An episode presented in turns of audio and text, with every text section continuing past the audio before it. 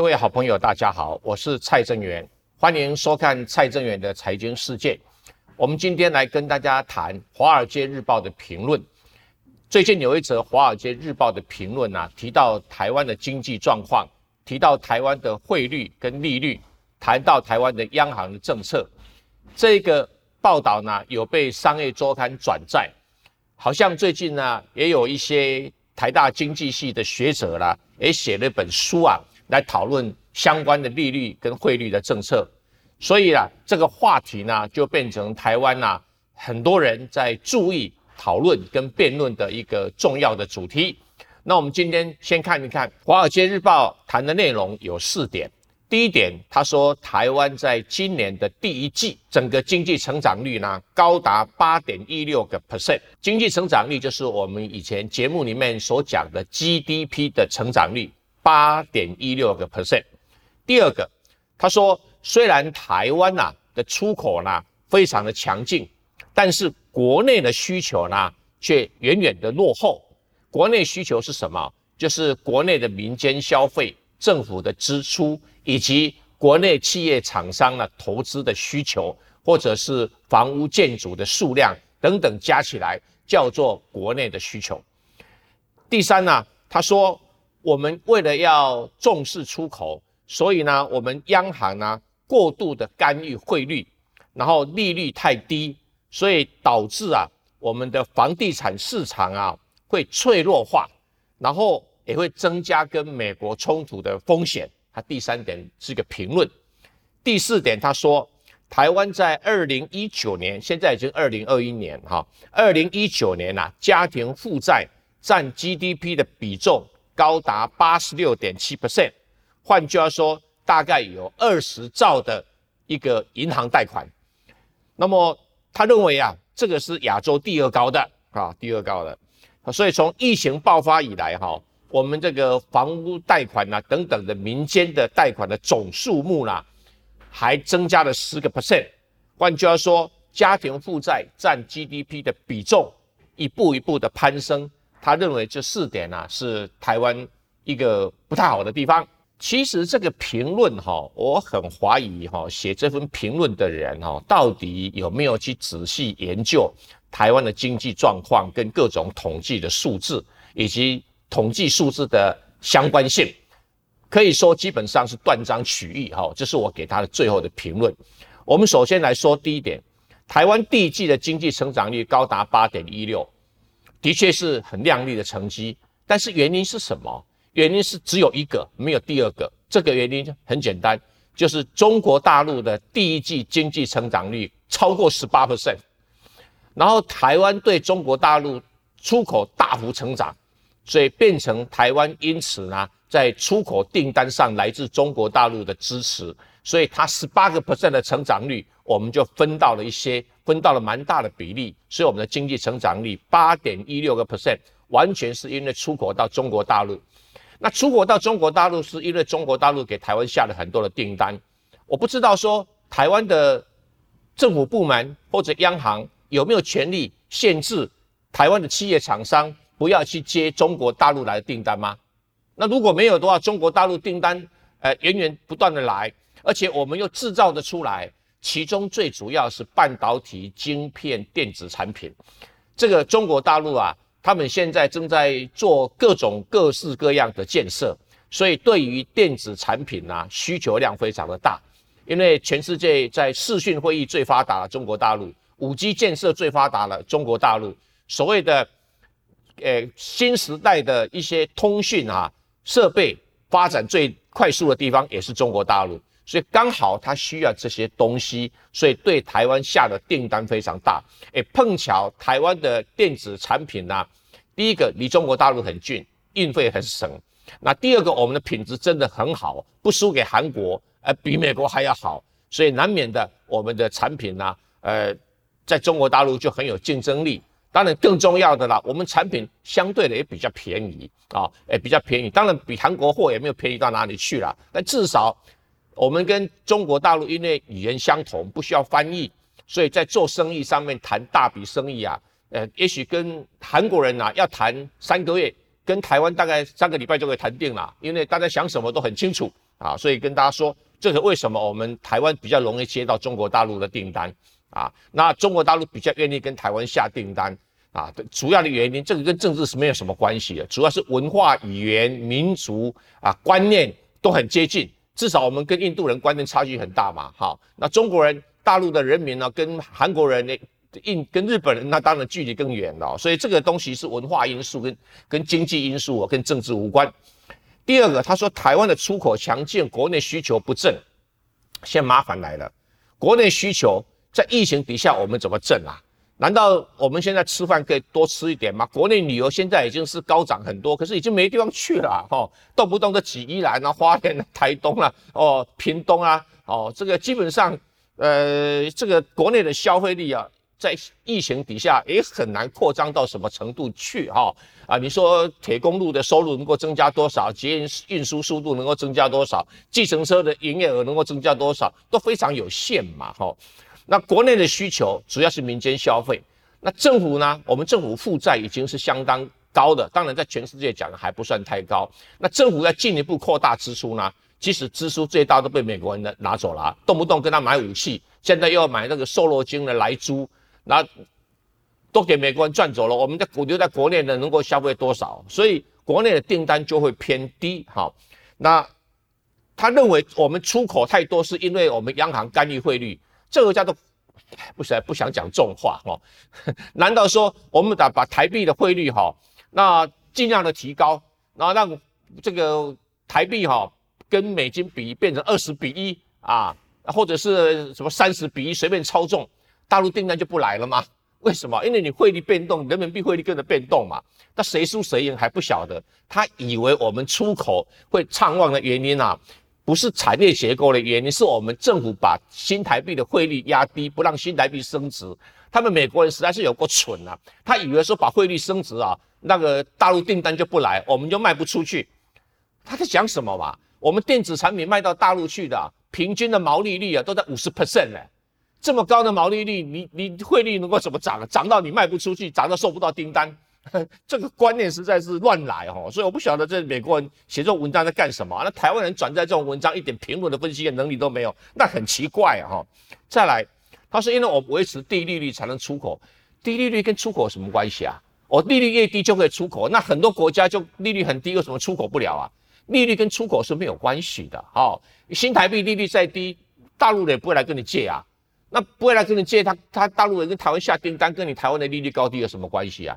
啊，有人说啊，因为利率低啊，所以台湾的建厂成本啊可以相对降低啊，话是没错。那为什么只有电子业来借啊？那其他的什么钢铁业啊、化工业怎么不来借啊？因为他没订单嘛，是有订单在借钱，不是因为利率低在借钱，所以这个东西不要颠倒了哦。然后他说，哎呀，我们这个房市脆弱化。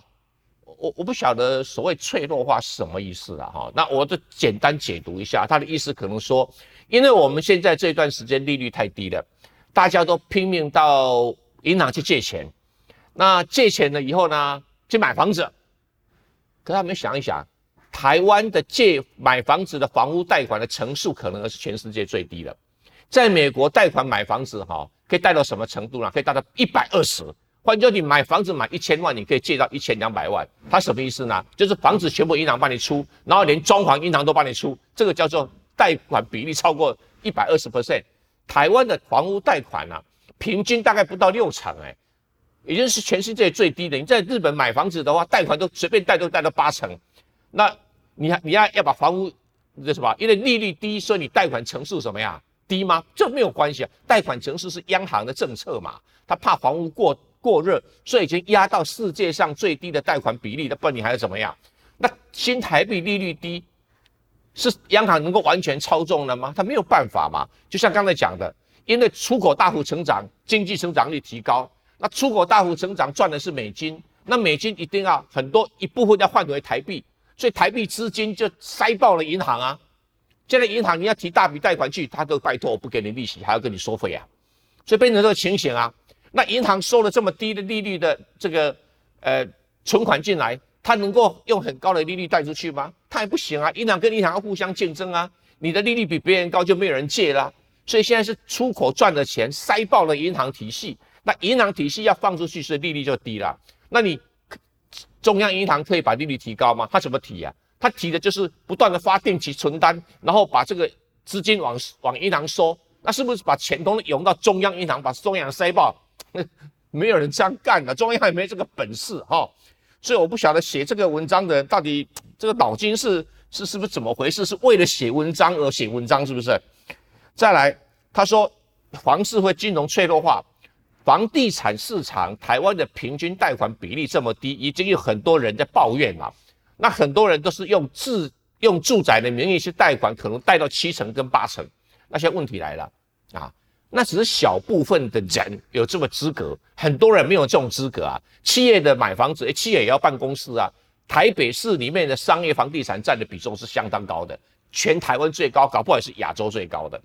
那商业贷款的话，贷款比例这么低，那你还能够变动吗？所以你利率基本上已经央行能够控制的是很有限的。好，那。你说这么低的贷款比例，房地产万一下跌的话，你那个风险系数还是很高啊，还是很高啊，所以还不至于对银行系统产生啊很大的违约的风险嘛。你股票市场上面里面呢，股票的贷款啊，还都还比房地产贷款来的比重来的高，好，所以，哎，我不晓得美国人怎么说法。然后他讲了一句话说，因为我们的利率很低，我们出口很多，然后我们的台币啊啊偏低啊。所以会跟美国增加跟美国的冲突。我们跟美国有什么好冲突啊？今天这一波世界性的资金泛滥是谁造成的？不就是你美国造成的吗？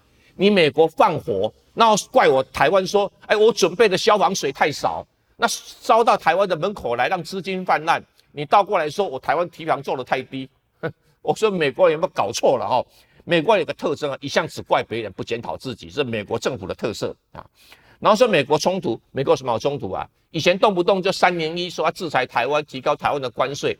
我们台湾现在也也不做纺织品啦，出口到美国的量也不多啦。我们钢铁出口到美国也不多啦，轮胎出口到美国也不多啦，都中国大陆出口的。那你制裁台湾有什么用啊？台湾现在哈卖到美国大陆的出口的总量啊，占不到台湾的总出口的十五趴。一个十五 percent 的客户，他有什么好对你制裁了？我们要担心的是。中国大陆有没有对台湾制裁啊？你不需要担心对美国，美国财政部也没有本事跟台湾冲什么图了。你说难听一点，美国就是台湾的小客户，你小客户要要排订单，你要排到门口去啊！而且每一年还跟台湾收了很多权利金啊。我们用 Apple 手机，他收权利金啊。我们现在要买那个五 G 的设备，不准跟中国大陆买，也被迫强迫我们只能跟美国买。那很多人不晓得哦。跟美国买的五 G 设备啊，不管中华电信也好啦，就远远传也好啦，什么台湾大哥大呀，它的五 G 设备是全世界最烂的，又不好又贵，等于是台湾在对美国缴税啊。所以你有什么好制裁台湾呐？所以这是很好笑的，跟美国没有什么好冲突，不用担心美国。那华尔街还自以为我们台湾在经济上很怕美国，也许武器很怕美国啦，但是经济不用怕它哦，它是台湾的小客户而已。好，再来第四点，他说台湾的家庭负债哈。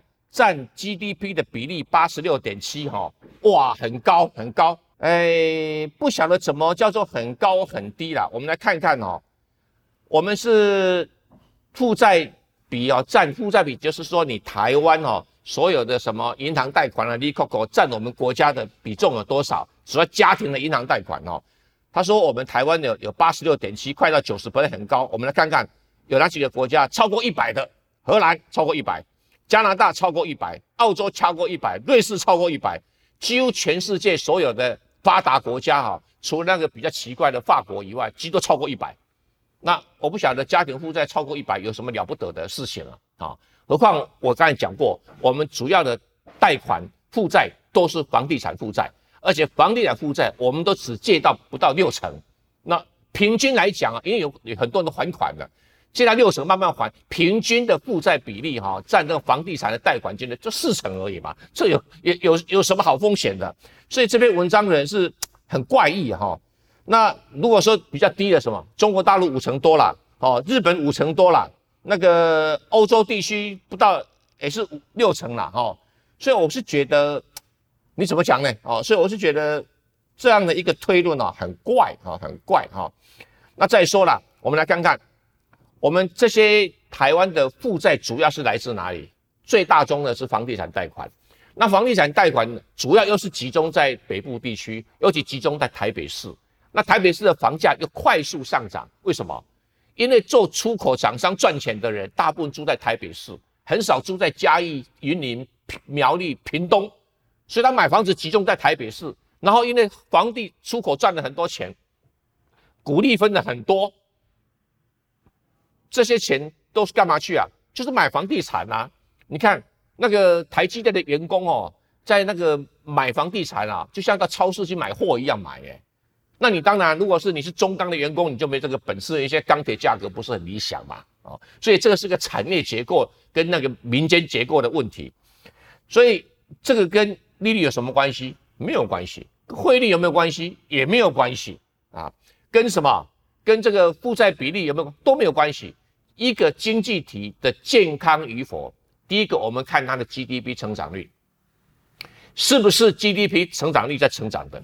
那如果是成长的，像最近因为新冠肺炎的关系啊，中国大陆发了大财，因为什么？它最早把新冠肺炎控制住，然后它的世界工厂开动机器生产，然后它买原物料、呃零件跟台湾买，所以我们跟跟对路线了嘛，就跟以前美国在在越南打仗的时候，我们台湾赚钱，为什么？在越南打仗的军费要买吃的、喝的、拉的、撒的，通通在台湾买，那台湾当然在越战了赚了一票，这是个事实。跟日本一样啊，美国在打韩战的时候，蒙在台湾花钱，韩国花钱，那到哪里去采购啊？在日本采购，所以日本就起来啊。那现在中国大陆这个订单，我们台湾不借这个机会发财，不借这个机会把国家的底子给打好。现在全民健保也要钱，长照也要钱，现在劳退基金要不改变的话也要钱。那现在呢，政府花了那么多钱去买很贵的风电，台电的那个差价也要补，通通要钱啊。现在缺水了，还不要去搞水库啊、疏浚，通通要钱呐。那这个钱哪里来？简单讲，就来自税金。税金来自哪里？来自出口。出口来自哪里？来自中国大陆。所以我经常开玩笑哈，中国大陆金援台湾啊，就是这个样子的一个结构嘛哈。所以整体来讲哦，这些评论你不能说它没道理，但不能只看数字的一个什么表象啊。说哎呀，你这个啊。房地产贷款的比重啊，占整个的台，不要忘记台湾还有个数字还很惊人哦。台湾每一个人手上的现金大概是将近三百八十万新台币，三百八十万。一家四口的话，就表示平均每一个家庭哦的现金超过一千万。那你说怎么没有没那么多啊？我跟你算了，现金怎么算呢？银行存款、哦，保单、哦，还有这个股票、哦。债券哦，其他各种有价证券，这个叫做我们统计叫金融资产。好，这些金融资产呢，一个人三百八十万。当然，台湾有贫富不均的问题，我们不能否认啊。我们大家在谈贫富不均的问题哈。那平均是将近三百八十万，一家平均四口乘以四，或者乘以三，都到达一千万。那这一千万的现金蹲在家里面，那你还有负债？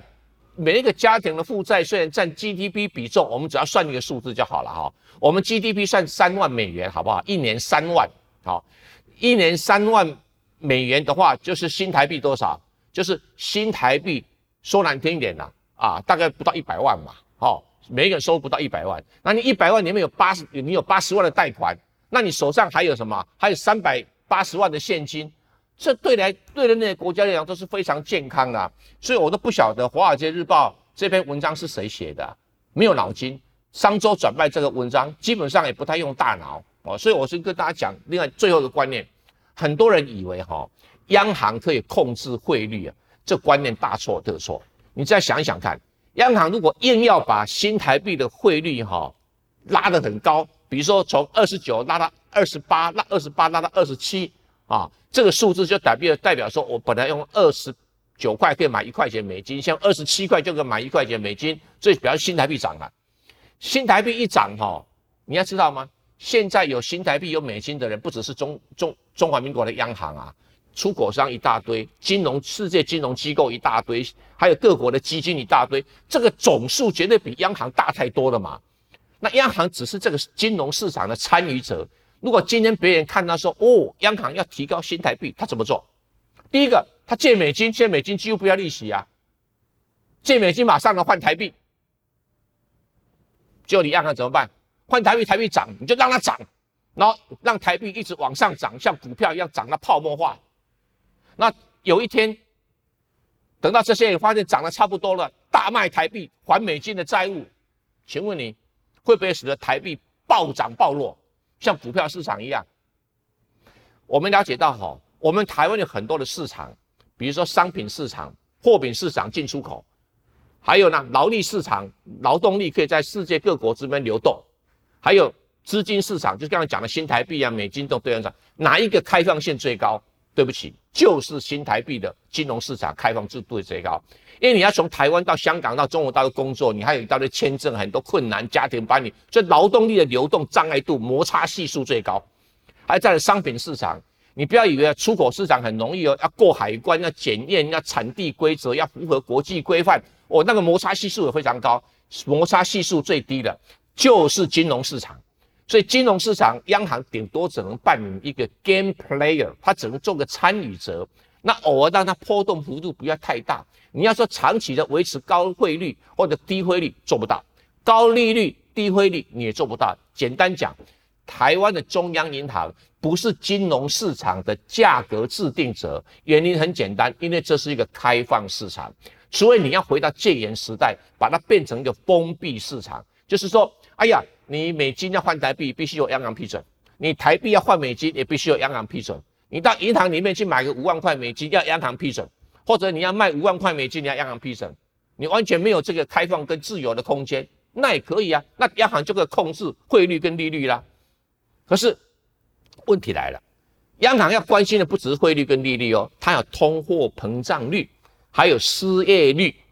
你这样一搞的话，会不会使失业率失控啊？那很多人觉得说，哦，你新台币那么高，我在台湾出口不了，我干脆把台湾的工厂的订单挪到越南去生产，挪到中国大陆生产，你失业率就提高啦。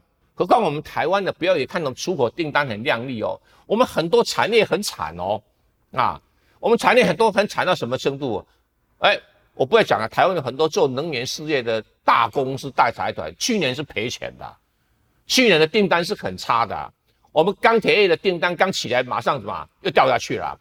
我们很多的民生工业基本上出不了口啊。举个例子，你到市场上面去买电冰箱，你看得到几个国产的品牌吗？呃，不是美国的、日本的，就是韩国的啊。你去买电视机，有看到几个哎真正台湾的品牌吗？也没有啊。所以台湾的内部很多消费的市场啊，基本上都进口的，跟台湾本身的 GDP 没有关系，你也很难控制啊啊。我经常讲一个例子啊，台湾连烧饼、油条、跟面条、跟面包，通通进口的。你说怎么可能啊？台湾不产面粉呐，面粉是进口的，你油条就是进口的啊。啊，你这个油条进口了以后，然后豆浆也是进口，豆浆黄豆做，台湾不产黄豆啊。所以你从早上起来油条、豆浆，中午吃的面条，通通是啊。所以我是觉得。整体来讲，台湾大概只剩下水果了，哈，剩下这个稻米了，哈。呃，现在有一部分的稻米啊，因为基于各种原因呢，也从泰国进口啦，从越南进口啦，所以你怎么办呢？对不对？所以台湾的民生工业这是结构问题，我们一起来想办法解决。但是跟央行的汇率利率没有关系。所以最近有人啊写文章啊，啊在批评这个利率太低啊，所以造成房地产上涨，有没有搞错啊？如果没有资金进来，利率怎么会低呢？如果没有资金进来，怎么会去买房子呢？那资金为什么进来？就是出口赚钱嘛。那你能让出口不赚钱吗？如果今天出口不赚钱？你利率要再高，你也没办法啊，低也你也没办法，所以这个原因来龙去脉先弄清楚。